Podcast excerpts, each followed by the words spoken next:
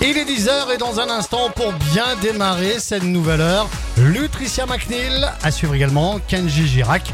Belle matinée, nous sommes mardi, nous sommes le 15 août aujourd'hui. Et 100%. Et avant la météo, l'actu tout de suite, 100% numéro 1 sur l'info locale.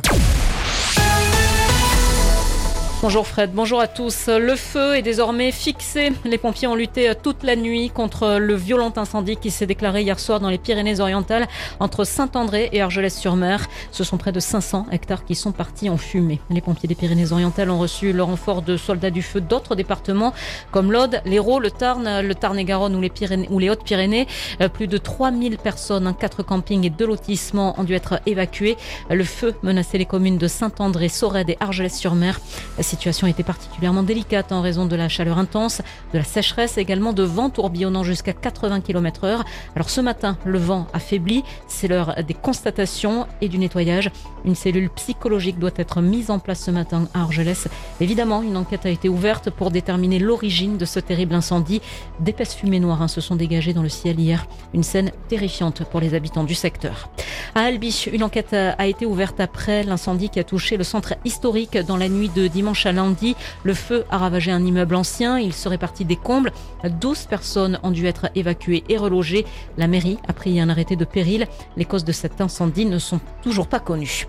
Un orage violent, a causé des inondations hier dans le Lot. Le secteur de Saint-Céré a été particulièrement impacté. De nombreuses routes ont été submergées. Un centre commercial a pris l'eau, notamment au niveau du parking.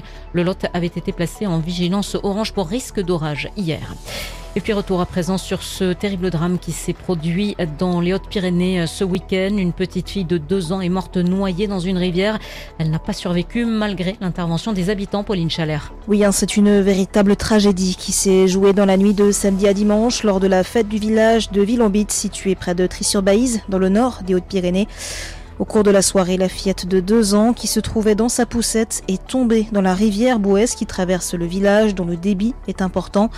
De nombreux villageois se sont précipités pour secourir la petite fille prise au piège des eaux. Malheureusement, les rives en pente ainsi que la profondeur et le courant à cet endroit n'ont pas permis de sauver l'enfant selon le parquet de Tarbes. Les secours n'ont rien pu faire. Une enquête est en cours afin de tenter de déterminer les potentielles responsabilités. La petite victime était originaire du village voisin de Lamarque-Rustin. Sa mère a été prise en charge et conduite à l'hôpital de Lannemezan. L'heure des retours a sonné pour ceux qui ont pu faire le pont du 15 août. Il faudra être patient sur les grands axes. Sur la 9 notamment, dès ce matin, vous serez nombreux entre Narbonne et Perpignan.